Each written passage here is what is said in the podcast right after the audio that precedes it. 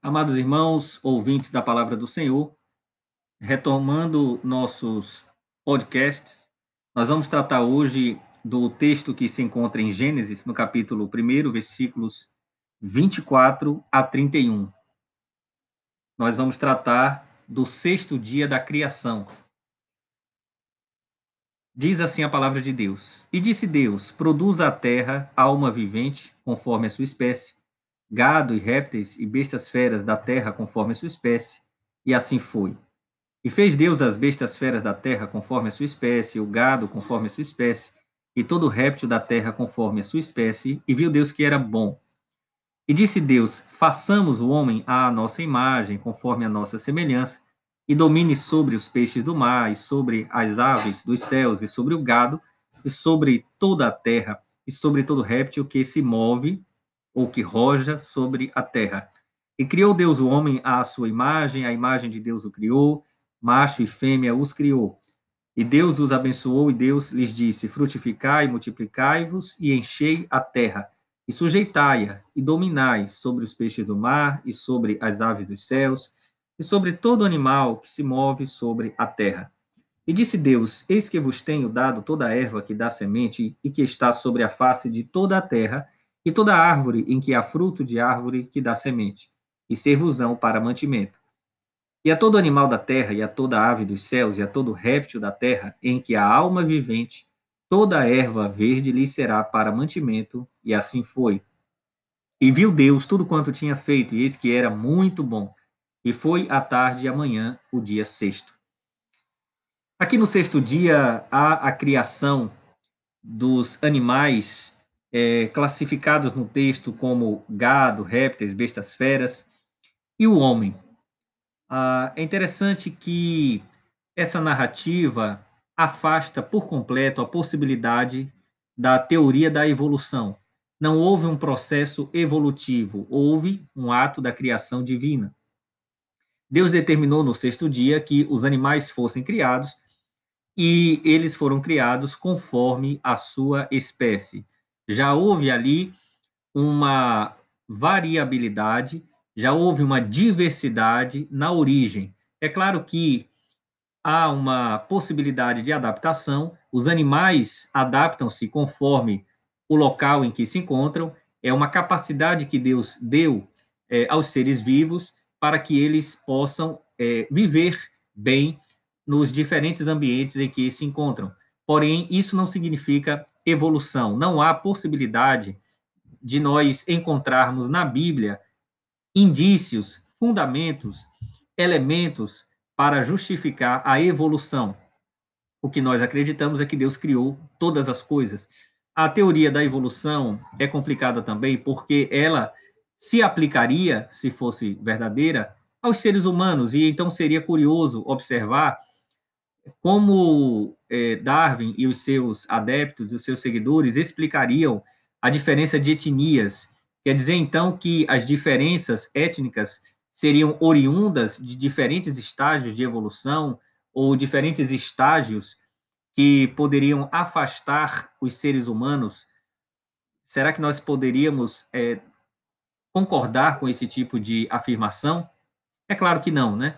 As etnias são diversas, Deus nos capacitou e nos caracterizou é, de maneiras diferentes, existem peles diferentes, cores diferentes, a, características físicas as mais diversificadas, e tudo isso é que dá o colorido à vida. É isso que torna mais interessante o contato com diversas nações, tribos, povos em todo o mundo. Mas, prosseguindo, aqui no, no sexto dia é, a obra-prima da criação, né? a criação do homem e da mulher. O texto diz: façamos o homem. Quando diz façamos o homem, façamos o homem no sentido de raça humana. Façamos, nós entendemos que esse plural é, não é um plural simplesmente de majestade, mas é um plural que já oferece um vislumbre da trindade, porque é, a, a palavra do Senhor vai revelar que existe um Deus que subsiste em três pessoas: Pai, Filho e Espírito Santo. Pai, Filho e Espírito Santo. E esses três formam um só Deus, né? Coexistem eternamente como única divindade, transcendente e também imanente. Aqui nós já entendemos que pela revelação progressiva, a, a Trindade já se apresenta de uma maneira ainda a, a, a demandar explicações posteriores, afirmações posteriores, mas essas afirmações e explicações constam, conforme os desígnios de Deus, da Bíblia Sagrada. Então, aqui, façamos, seria uma indicação da Trindade. Imagem e semelhança não é que Deus tenha corpo físico, Deus é espírito. A Bíblia diz de forma proposicional que Deus é espírito, lá no Evangelho de João.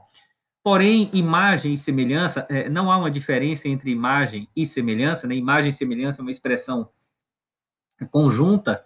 É, a ideia é de que o homem, é, o ser humano, é o único ser caracterizado por racionalidade, espiritualidade, subjetividade, moralidade, criatividade, né? Essas características não são pertencentes aos anjos, nem a quaisquer outras criaturas, né? Muito menos aos animais e às plantas, né? O homem é criativo, é racional, é moral, é livre, tem subjetividade, tem a sua individualidade, tem a capacidade de estabelecer um relacionamento espiritual conforme a graça de Deus, Portanto, é, essa imagem e semelhança faz com que o homem seja dotado de uma dignidade muito superior. O homem foi colocado na terra como uma espécie de embaixador de Deus. É essa a sua dignidade. Vamos dizer, como uma espécie de vice-rei para administrar. E ele foi colocado na terra para sujeitar a terra, né? dominá-la. Sujeitar e dominar no sentido de administrar, de explorar, de estudar, de examinar, de cuidar, de trabalhar, de zelar nela e por ela porque a terra é a habitação do homem, é a sua casa, ele deve cuidar bem dela. Ah, quando Deus disse frutificai, multiplicai-vos e enchei a terra, ele estava falando para que o homem é, se relacionasse né, com a mulher e tivesse filhos com ela e deveriam ter filhos para povoar a terra. Deus não criou, como fez com os anjos, uma quantidade definida, ele criou homem e mulher para que eles então reproduzissem, se reproduzissem e dessem a continuidade à, à, à raça humana. Né? Deus delegou ao homem essa tarefa. Tem que ser um homem e uma mulher. Não é um homem com outro homem, nem uma mulher com outra mulher. É um homem e outra mulher. Interessante que a mesma imagem de Deus que estava no homem também estava na mulher. Imagem de Deus, né? Não é que o homem tem imagem de Deus e a mulher seja diferente, não. É imagem de Deus no homem e na mulher. Mas eles foram dotados de sexualidade, eles são diferentes, né? Então, eles têm um aparelho reprodutivo. O homem é de um jeito, a mulher é de outro jeito. Emocionalmente também, ainda que as feministas digam que não, mas a mulher é diferente do homem.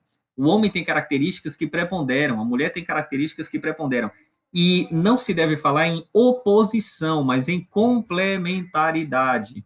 É, igualdade em termos ontológicos, ou seja, em termos do ser e da estatura perante Deus, mas é, distinção biológica e distinção funcional. O homem tem determinadas características para exercitar ou exercer determinadas tarefas, assim também a mulher, com outras características, porque recebeu de Deus uma outra missão. Ah, isso vai ficar claro nas epístolas de Paulo aos Colossenses, aos Efésios e também ah, nos escritos do apóstolo Pedro, é, especialmente isto. Então, nós observamos que é, o homem é diferente dos animais, né? É, biblicamente, ele não é um animal. O homem recebeu a prerrogativa de administrar, ele, ele não é absorvido, é, como alguns dizem, numa certa filosofia naturalista, é, biocentrista, holística, em que o homem seria apenas mais um. Hoje em dia se fala do direito animal, mas num sentido exagerado. Alguns políticos até se elegem e, e é, em cima de plataformas que destacam tanto os animais que fica parecendo que eles deveriam pedir votos para os animais, porque é, é, eles falam sempre no sentido de que eles vão defender os animais. É, porém, é, é, eles não têm um discurso que mostra a superioridade do homem perante a natureza. É claro que devemos cuidar dos animais. A Bíblia fala no livro de Jonas da misericórdia de Deus também pelos animais, para que não fossem destruídos pelo pecado do homem.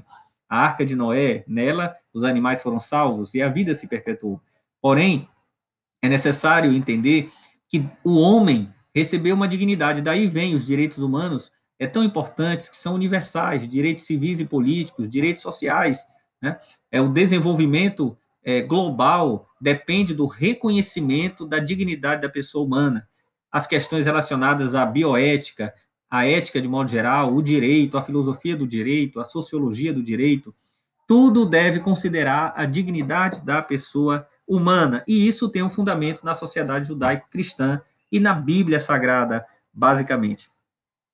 Deus deu, é, é, a princípio, a vegetação para que o homem se alimentasse, né? O homem é, poderia se alimentar é, de toda a erva, de toda a árvore. A, os animais também deveriam é, se alimentar da vegetação.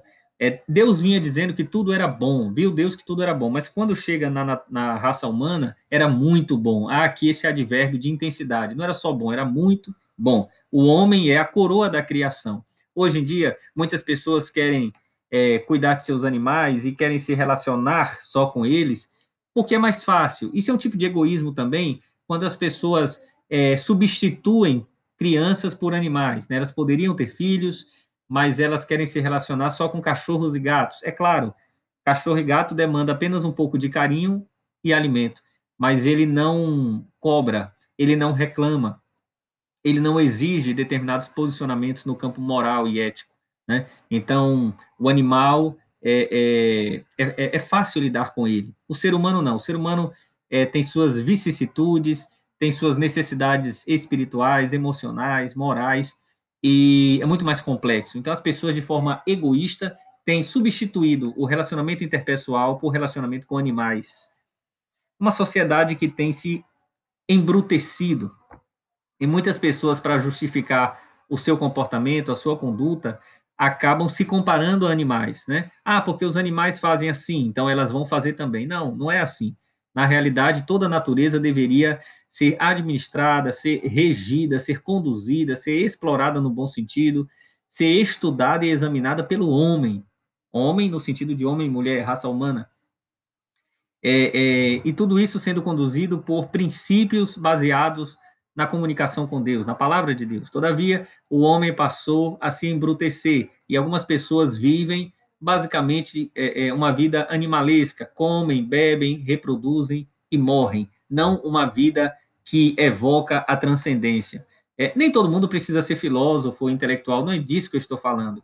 É, o que eu estou dizendo é que nós somos seres é, chamados à eternidade, vocacionados à transcendência. Os animais vão ficar aqui, as plantas também, o mundo será restaurado, é claro, mas só ao homem foi dada a prerrogativa de é, glorificar a Deus voluntariamente, estabelecer com ele um relacionamento interpessoal.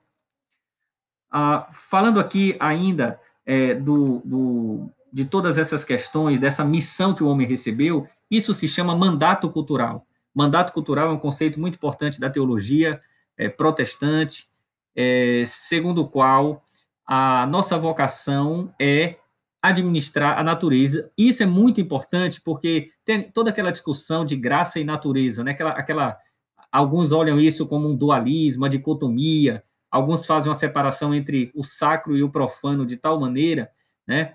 Que no, nas questões sacras está o culto, está o sacerdócio, está a, a missa, está a, a, estão os objetos de culto, e nas questões profanas, entre aspas, estariam o estudo, a política, a ciência, a técnica, a tecnologia, tudo aquilo que o homem produz culturalmente.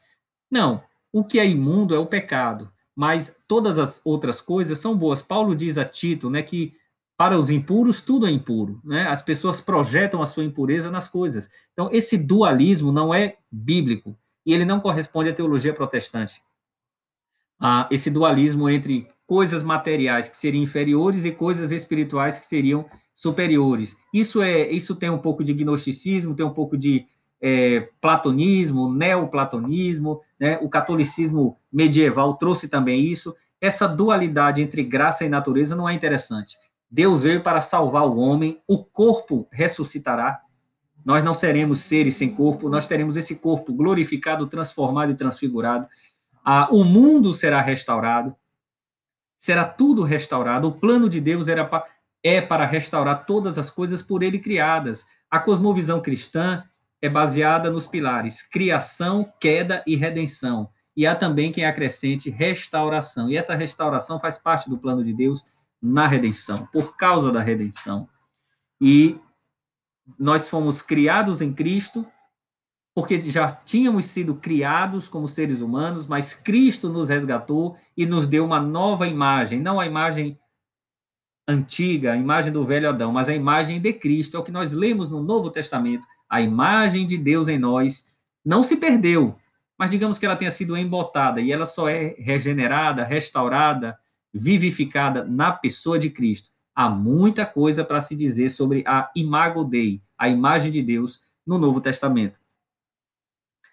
E esse mandato cultural nos ajuda a entender que nós podemos ser bons profissionais, bons políticos, a ter é, bons eleitores, bons cientistas, bons pesquisadores, bons servidores públicos, a, seja qual for a profissão, engenheiro, advogado, médico, alguém que trabalha é, na área de serviços auxiliares, na parte administrativa, pintor, cantor, tudo deve redundar para a glória do Senhor. Né? Algumas pessoas pensam que só vão agradar a Deus se se tornarem pastores, se se tornarem é, músicos de igreja ou missionários. Claro que todos nós devemos pregar o evangelho, mas todos nós recebemos o um mandato cultural. Devemos pregar a palavra do Senhor, devemos levar adiante a causa do evangelho. E todos nós podemos fazer isso, não só o pastor. Claro que o pastor recebeu uma vocação muito sublime, a mais sublime da terra, de, de levar outras pessoas ao conhecimento de Cristo, sendo ele um vocacionado para a exposição organizada da palavra de Deus. Porém, todos nós fomos vocacionados para levar adiante a palavra do evangelho, nós podemos testemunhar com a nossa vida. Nós podemos fazer com que outras pessoas, olhando para nós, queiram servir a Cristo e seguir, servir e seguir a Cristo. Que o Senhor nos abençoe, que nós possamos meditar sobre essas questões e ah, no próximo episódio, se Deus quiser, nós veremos sobre o sábado.